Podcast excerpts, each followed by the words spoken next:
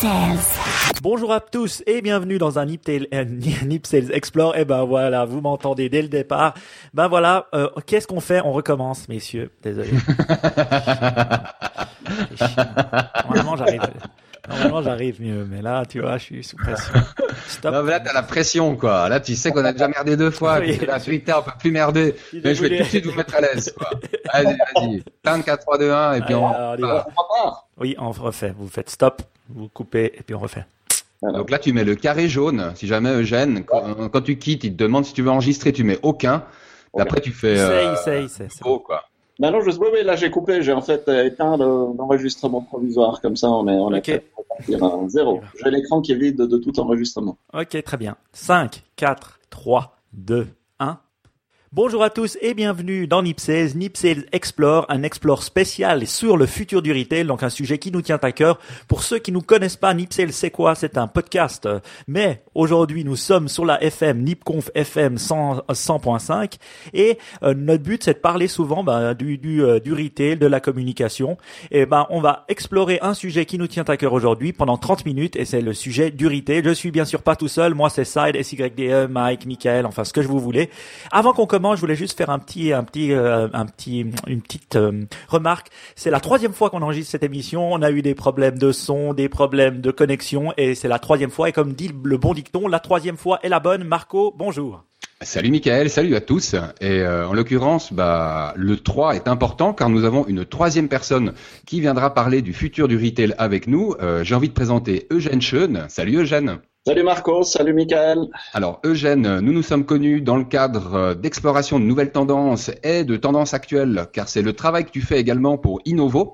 Est-ce que tu serais d'accord de nous dire ce que fait Innovo et ce que tu fais pour Innovo en quelques mots? Alors tout à fait. Alors Innovo est la porte d'entrée d'innovation dans le canton de Vaud. Innovo aide les startups et les PME innovantes euh, vaudoises en les mettant rapidement en relation avec les bons interlocuteurs dans l'objectif de concrétiser leur potentiel si elles ont besoin d'hébergement, de financement ou de coaching.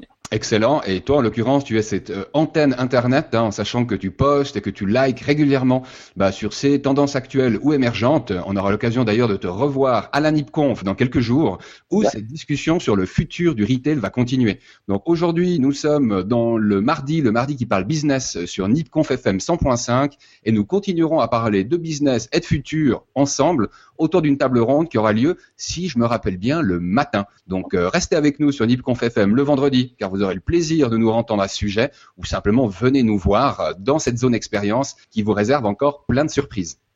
Et dis-nous où euh, ça sera, Ma- Marco, cette euh, zone expérience et la NIPConf exactement? Alors, c'est le 30 octobre 2015, ça se passe au Swiss Tech Convention Center, c'est sur le site de l'EPFL, vous prenez le métro, alors pas le M2 Super Tendance, le M1, et vous arriverez à l'arrêt EPFL, à quelques mètres du Swiss Tech, où euh, bah, en entrant dans ce Swiss Tech, vous verrez un tas d'expériences à découvrir. Je vous rappelle d'ailleurs que ces expériences, elles seront gratuites à partir de 13h15. Donc inscrivez-vous sur le site de nipconf.com et prenez le billet Zone Expérience si vous avez plus de sous, mais vous avez quand même envie de voir ces expériences dans notre fameuse zone. Ça Parfait. vaut la peine. Euh, C'est magnifique. Généralement, déjà l'année dernière, c'était assez extraordinaire.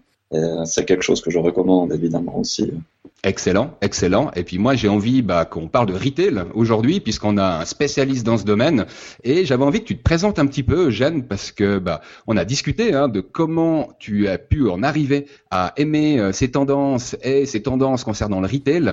Et on a parlé d'une étude en fait que tu as lancée qui s'appelait les le rapport de fidélisation entre fidélisation et technologie. Ça date euh, d'automne 2009. Et j'avais envie que tu nous dises quelques mots euh, qui permettent justement de t'introduire. Alors, en fait, il s'agit d'un rapport que j'ai rédigé dans le cadre d'un travail d'occupation que j'ai effectué en 2009 euh, lorsque j'étais en recherche d'emploi.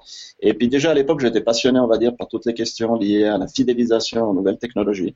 Et j'ai eu cette chance justement de pouvoir lancer toute une étude euh, sur cette question en pouvant interviewer une trentaine de responsables euh, de sociétés euh, dans la région lémanique principalement, en leur posant la question comment est-ce que justement ils fidélisaient surtout à une époque où ils étaient justement, ils avaient quelques difficultés, ils sortaient un peu d'une crise, euh, une première crise économique. Et ensuite aussi, comment est-ce qu'ils utilisaient les nouvelles technologies justement pour fidéliser?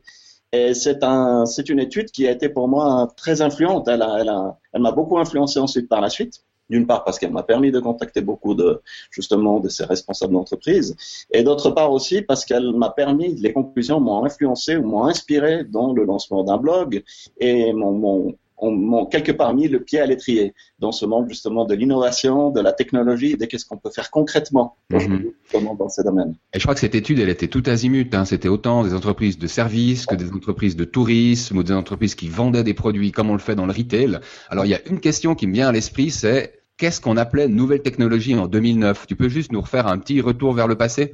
Alors, en 2009, euh, les nouvelles technologies étaient principalement les technologies liées au web et à la téléphonie, mais dans une forme qui était bien plus simple que celle qui existe aujourd'hui. Alors on avait déjà les premiers iPhones, hein, avec des écrans peut-être beaucoup plus petits euh, que les actuels. On avait déjà des sites web, mais on n'avait pas, par exemple, une une technologie, on va dire, prédictive, l'analyse, euh, comment est-ce qu'on dit, l'intelligence artificielle, euh, les bracelets connectés, toutes ces choses-là qu'on a aujourd'hui. Mhm. Et c'était quoi les conclusions? Tu arriveras à nous ressortir la grande conclusion de cette étude? Alors, tout à fait. Alors, il y avait une des conclusions qui, d'ailleurs, euh, m'a marqué et qui me marque encore toujours aujourd'hui, c'est que déjà en 2009, cette entreprise hein, sur 30, ce qui est déjà un, joli, comment est-ce qu'on dit, un joli, une jolie proportion, mentionnait, mentionnait l'importance du point de vente mentionnait l'importance justement du point de vente, un lieu qui était, un, qui était pour elle un lieu privilégié pour développer des relations et bénéficier de toute l'attention de leurs clients.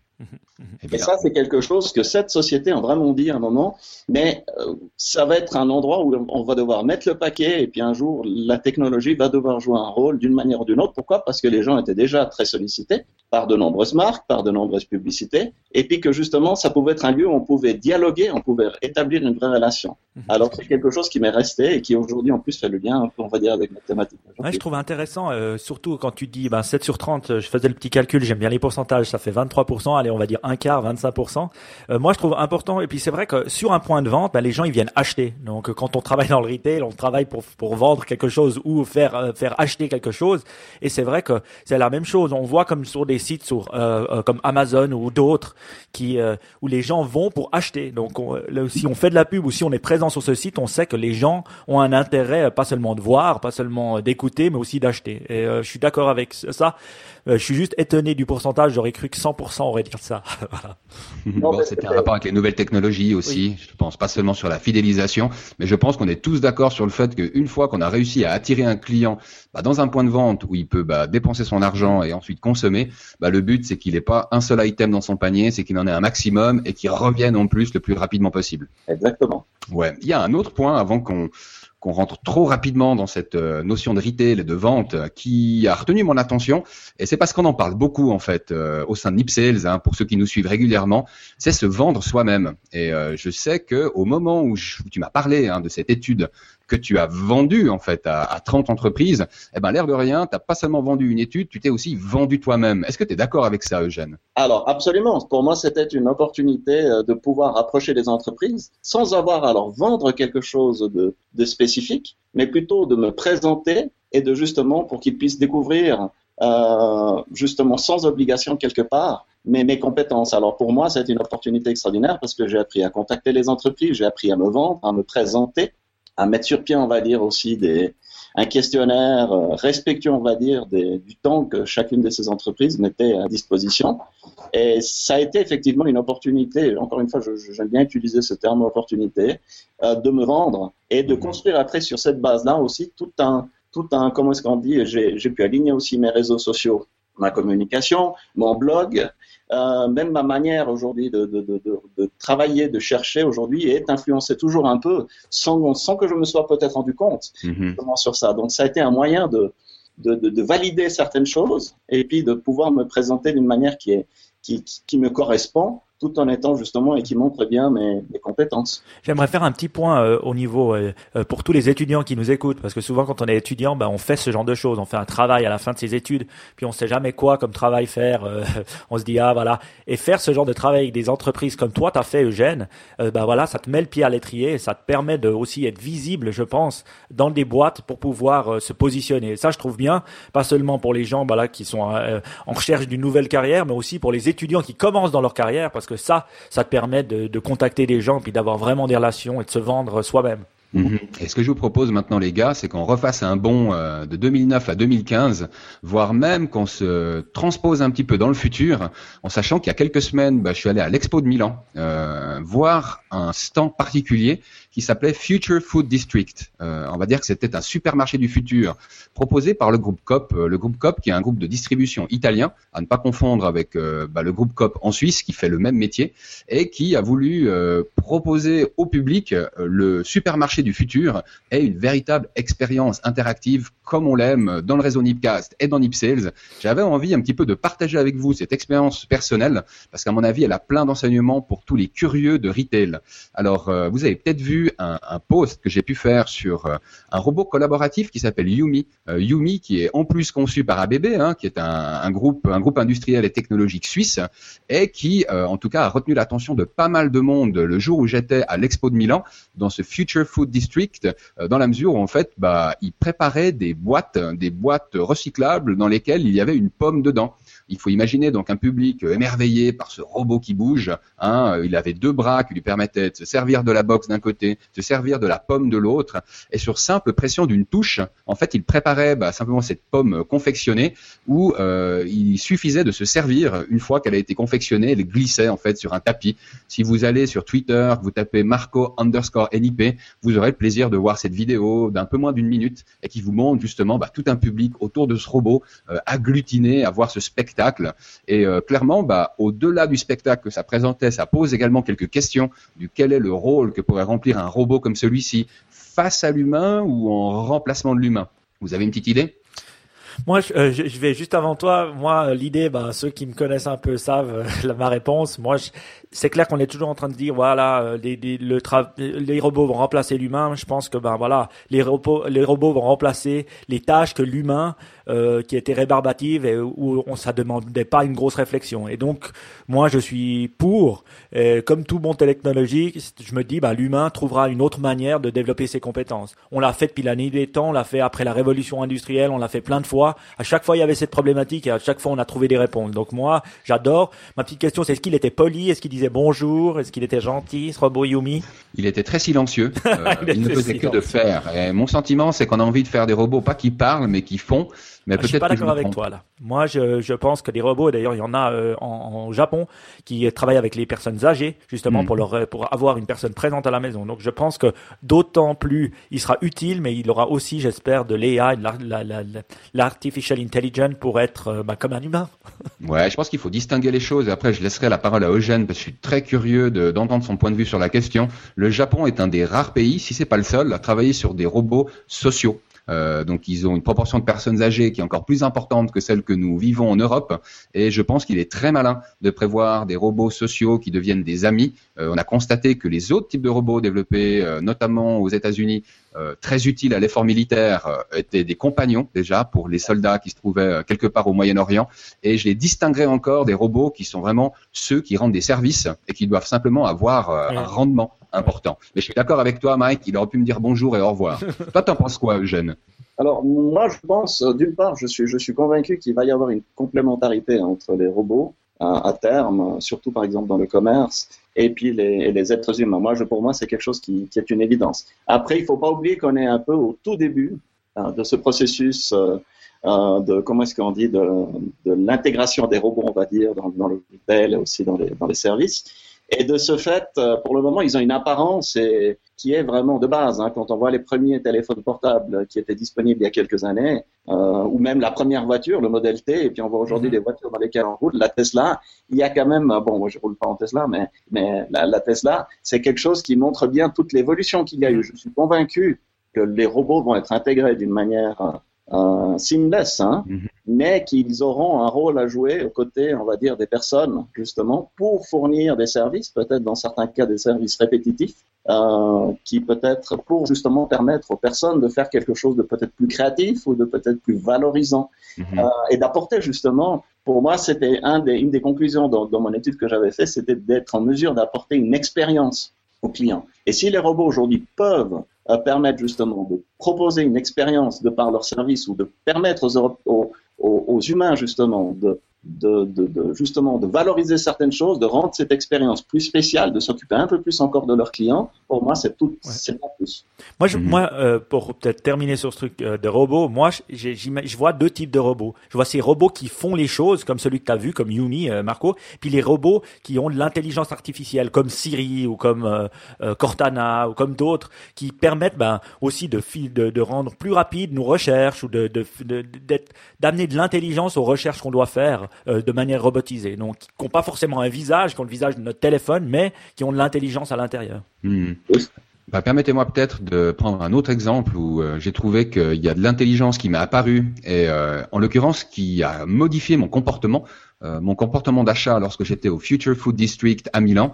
Donc dans ce supermarché, on avait la possibilité de passer à travers différents rayons, de prendre un caddie, de prendre des produits dedans et finalement de les payer comme dans un supermarché traditionnel. J'étais, à un moment, imaginez-vous, au rayon fromage et produits laitiers, et il y avait bah, un fromage que j'avais envie d'acheter, un fromage que j'aime beaucoup, qui s'appelle Galbanino fromage qui est italien, comme son nom l'indique.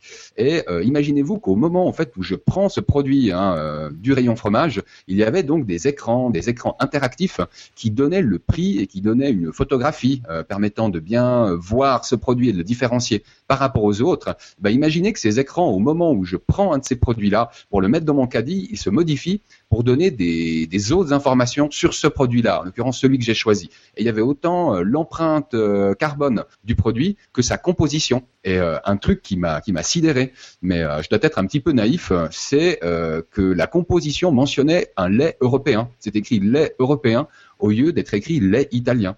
Et je dois vous dire que ça m'a tellement perturbé sur le moment, c'est-à-dire que j'étais convaincu que ce fromage était italien, c'est-à-dire qu'il était fait avec du lait italien, pas que je pense que le lait italien est meilleur que les autres, mais je pensais vraiment que c'était un fromage italien également dans ses composants, eh ben, bah, l'écran m'a montré que c'était pas le cas et j'étais tellement troublé que j'ai reposé le produit. Mhm. Euh, entendez par là que je sais que je peux lire cette information en retournant le produit parce que c'est écrit sur l'emballage, mais je remarque que je le fais pas systématiquement et que finalement c'est pas la transparence de cette information, mais c'est l'immédiateté de l'information, cette information contextuelle qui a modifié mon comportement. Et je dois vous dire que j'ai regardé les fromages à côté, qui étaient des fromages de distributeurs, donc ceux qui étaient produits et vendus par COP en Italie et qui eux contenaient du, euh, lait italien. Et euh, je, je, reconnais que j'ai jeté mon dévolu sur ces produits-là au lieu du produit de marque. Vous trouvez pas ça bizarre?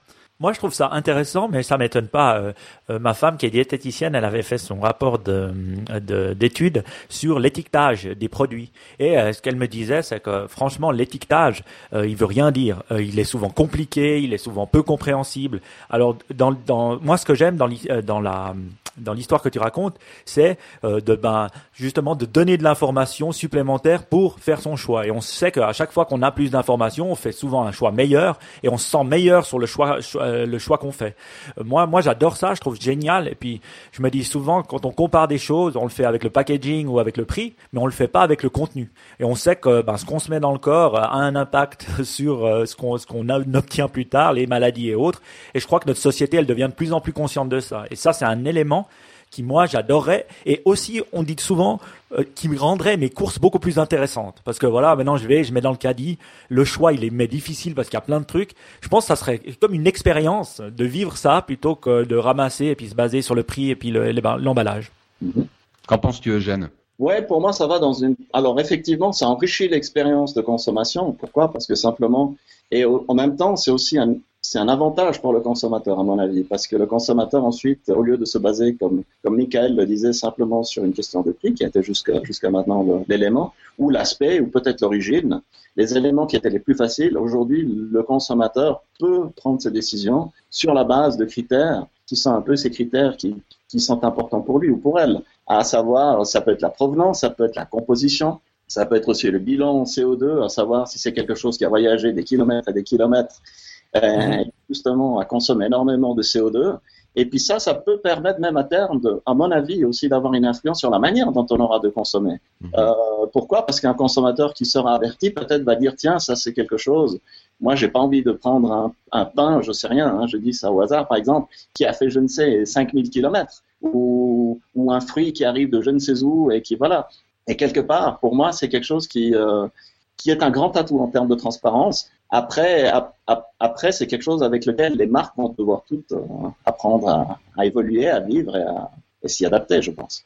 Moi, ça me rappelle une quote qu'on a eue dans Nip Sales, un Nip Sales standard, où on termine avec une quote inspirante. Tu te souviens, Michael, quand j'avais cité que if content is king, context is God. Ah si le contenu est le roi, le contexte est le Dieu. Le contexte est Dieu. Et je crois que c'est un exemple qui illustre bien ces propos. Hein. Oui, moi je trouve intéressant.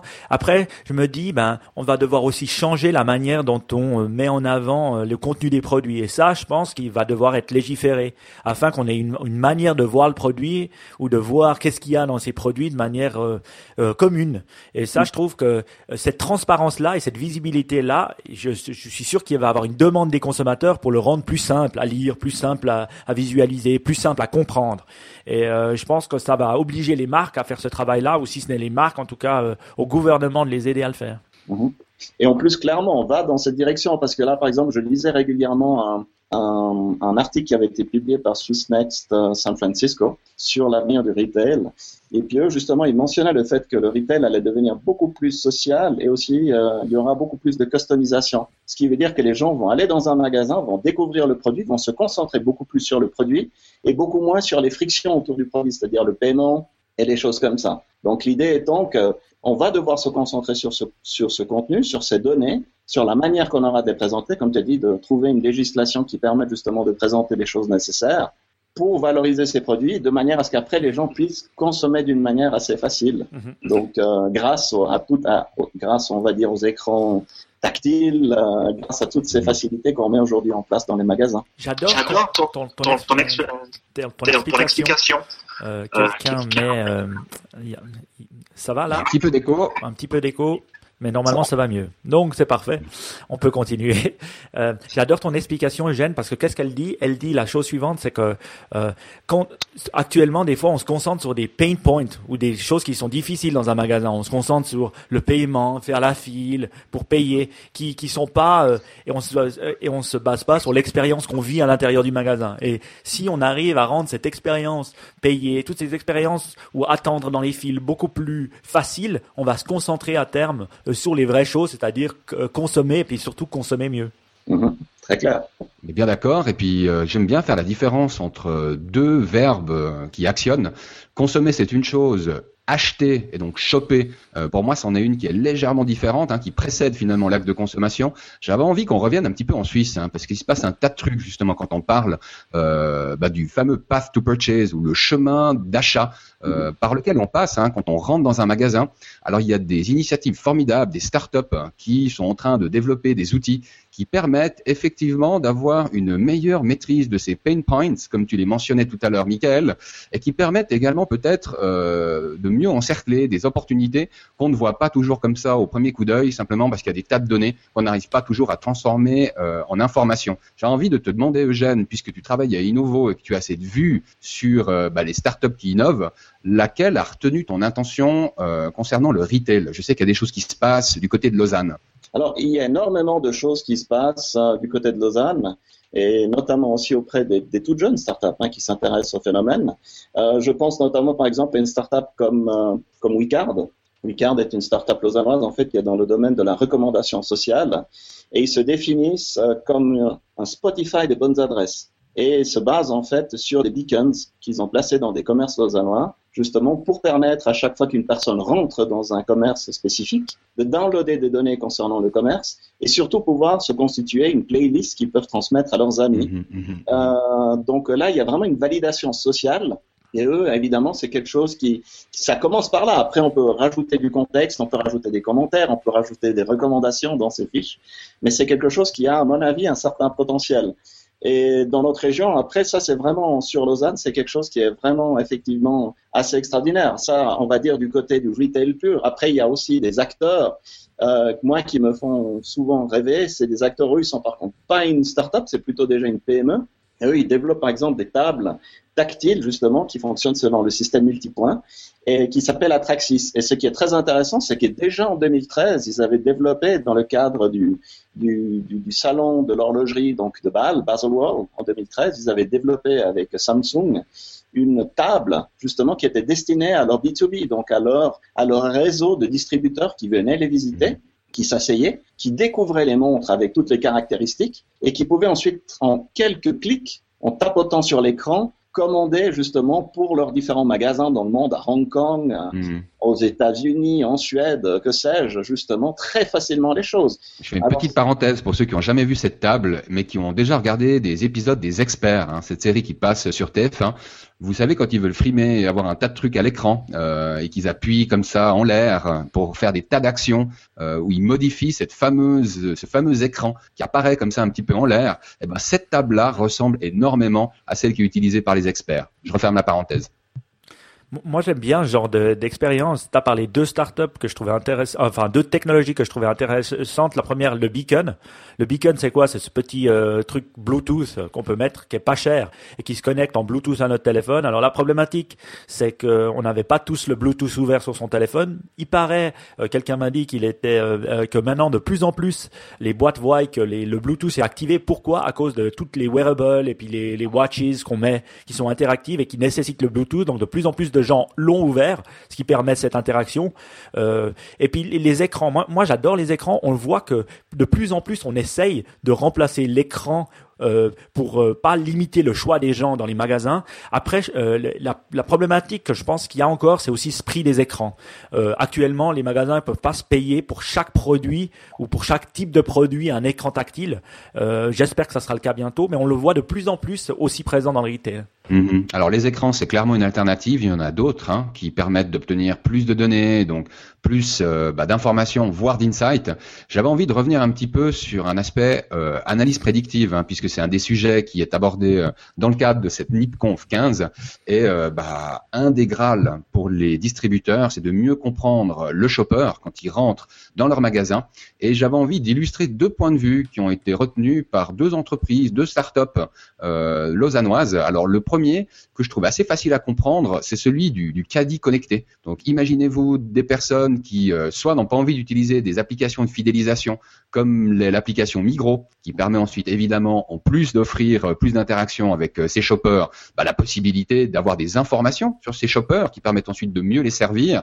Bah ça, vous imaginez bien qu'il faut leur consentement pour pouvoir jouer ce jeu, mais en sachant que le caddie, eh ben, c'est simplement un contenant qui euh, sert à tout le monde, tous ceux qui veulent acheter des produits, le caddie ou le, ou le petit panier. Euh, ces deux produits basiques peuvent eux aussi être euh, équipés d'un beacon, un beacon qui permet bah, ensuite d'identifier euh, ce point-là, hein, qui est une personne anonyme, puisqu'on ne sait absolument rien sur ses données euh, sociaux, professionnelles et économiques, mais qui permet, tout en ayant des personnes anonymisées, d'avoir un tas d'informations sur quel est le chemin qui est parcouru. Et c'est justement l'agence Pulse Digital, une agence à Bussigny qui est en train de travailler sur un projet de ce type. On va d'ailleurs retrouver Mehdi, hein, le CEO de Pulse Digital, euh, vendredi 30 octobre à la NIPConf pour cette discussion sur le futur du retail. Il sera accompagné euh, d'Eugène, il sera accompagné également d'un représentant du business, hein, du marché euh, des consumer electronics, et il sera modéré par Martin, qui allez, animera parfaitement cette, cette discussion.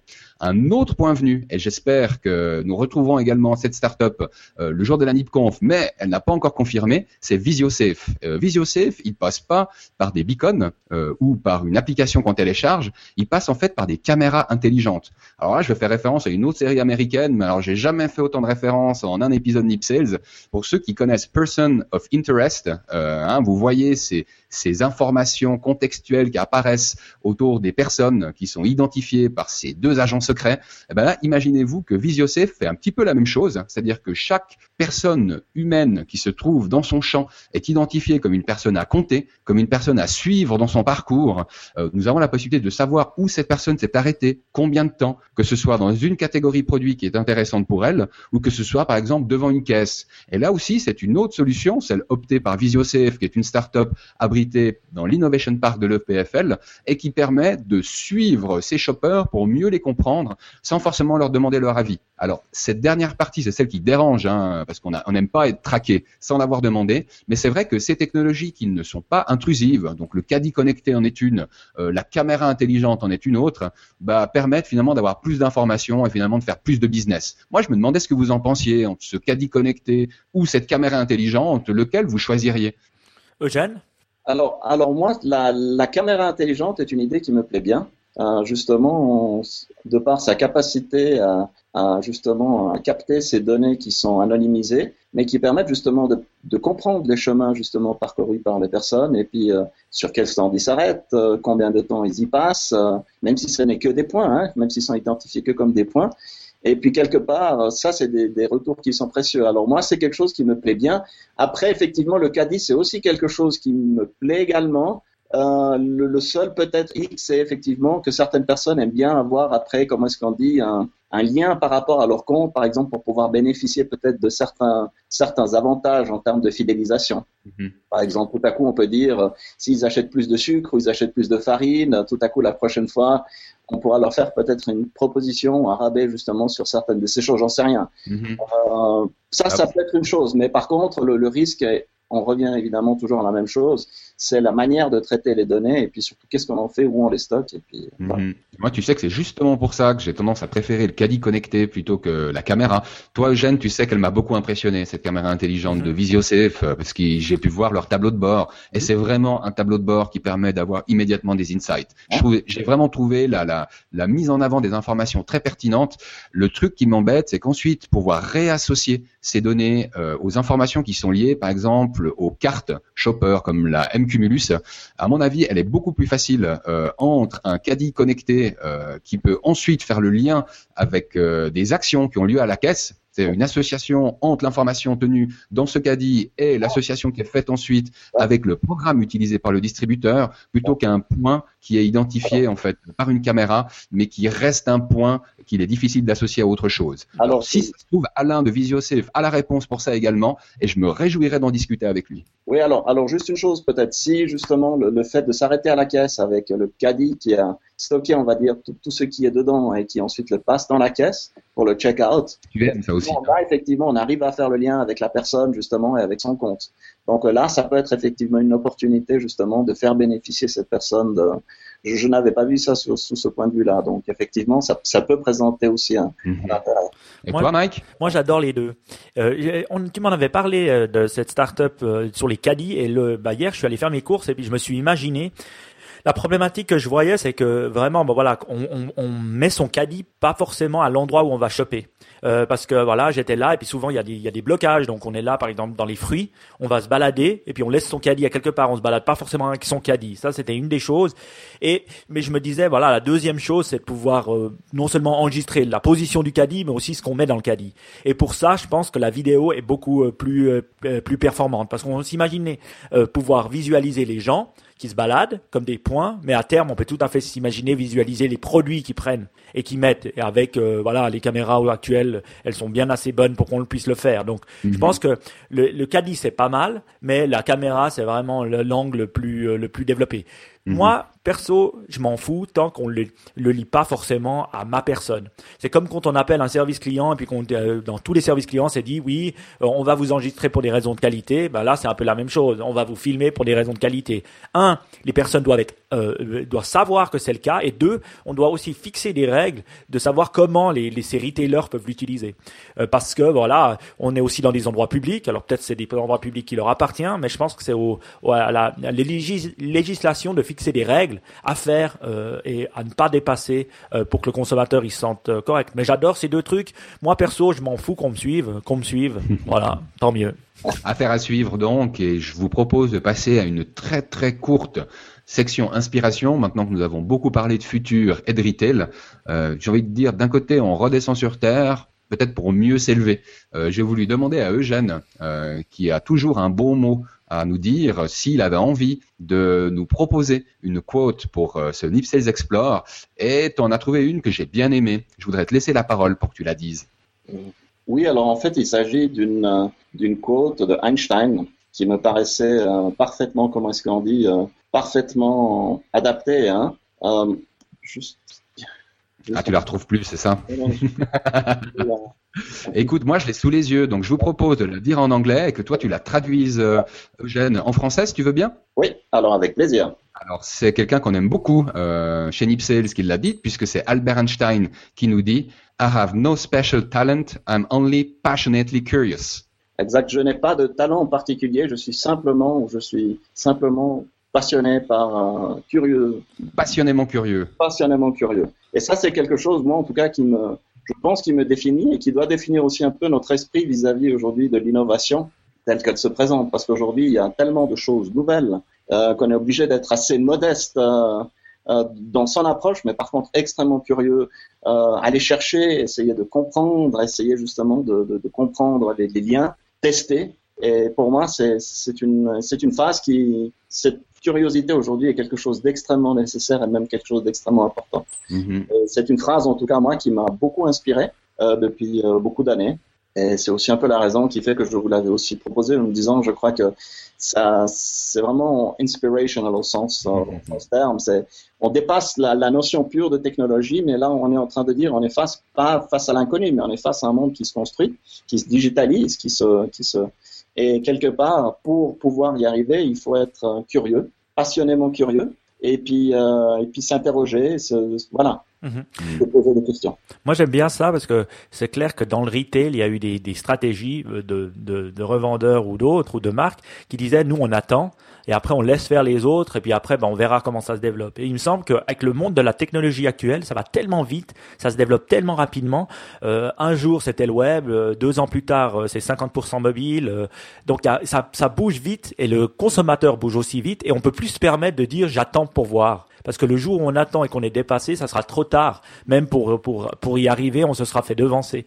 Et mhm. euh, ça, pour moi, ça prouve que bah, on doit être curieux et non seulement curieux, mais on doit passer de la curiosité à faire des petits tests, même si c'est pas des énormes projets pour pouvoir euh, euh, ben voilà voir si ce qu'on a comme idée, on peut le réaliser curieux et proactif. Oui. Exactement. Et j'ai envie d'ajouter un dernier ingrédient à cela, parce que c'est le même Albert Einstein qui a rappelé que selon lui, en tout cas, l'imagination est plus importante que l'intelligence. Et je mhm. trouve que ça va dans la même direction. Exact, exact. Parfait. Ben, on arrive à la fin de ce, ce NIP Sales Explore sur le futur du retail. J'espère que ben, vous l'avez trouvé génial. Et si vous l'avez trouvé génial sur la NIPConf FM, ben, rejoignez-nous le 31 octobre euh, pour la NIPConf euh, voilà, physique à l'EPFL au Swiss Convention Center. Euh, ben, oui, si on veut plus d'infos sur toi, Eugène, où est-ce qu'on peut aller? Alors, euh, sur, euh, sur mon site internet, sur eugenesean.com. Oui. Euh, ou alors sur LinkedIn aussi. Euh, là, on retrouve aussi un peu toutes mes données, mais c'est mon blog eugenesean.com, c'est mon blog personnel. Je profite de dire pour les non-germanophones que Sean, ça s'écrit S-C-H-O-E-N. Très bien. De toute façon, on mettra ça sur notre lien sur la nipses.com, sur le lien de la, et sur la nipconf. Donc, tout simple, ben, vous savez où aller. Pour nous, ben, vous allez sur nipsales.com pour voir les notes de l'émission, pour laisser vos commentaires. Si vous voulez nous parler, c'est tout simple. Vous allez sur Nipsales sur Twitter, at Nipsales, ou vous allez uh, side SYDE, c'est moi, ou Marco underscore Nip.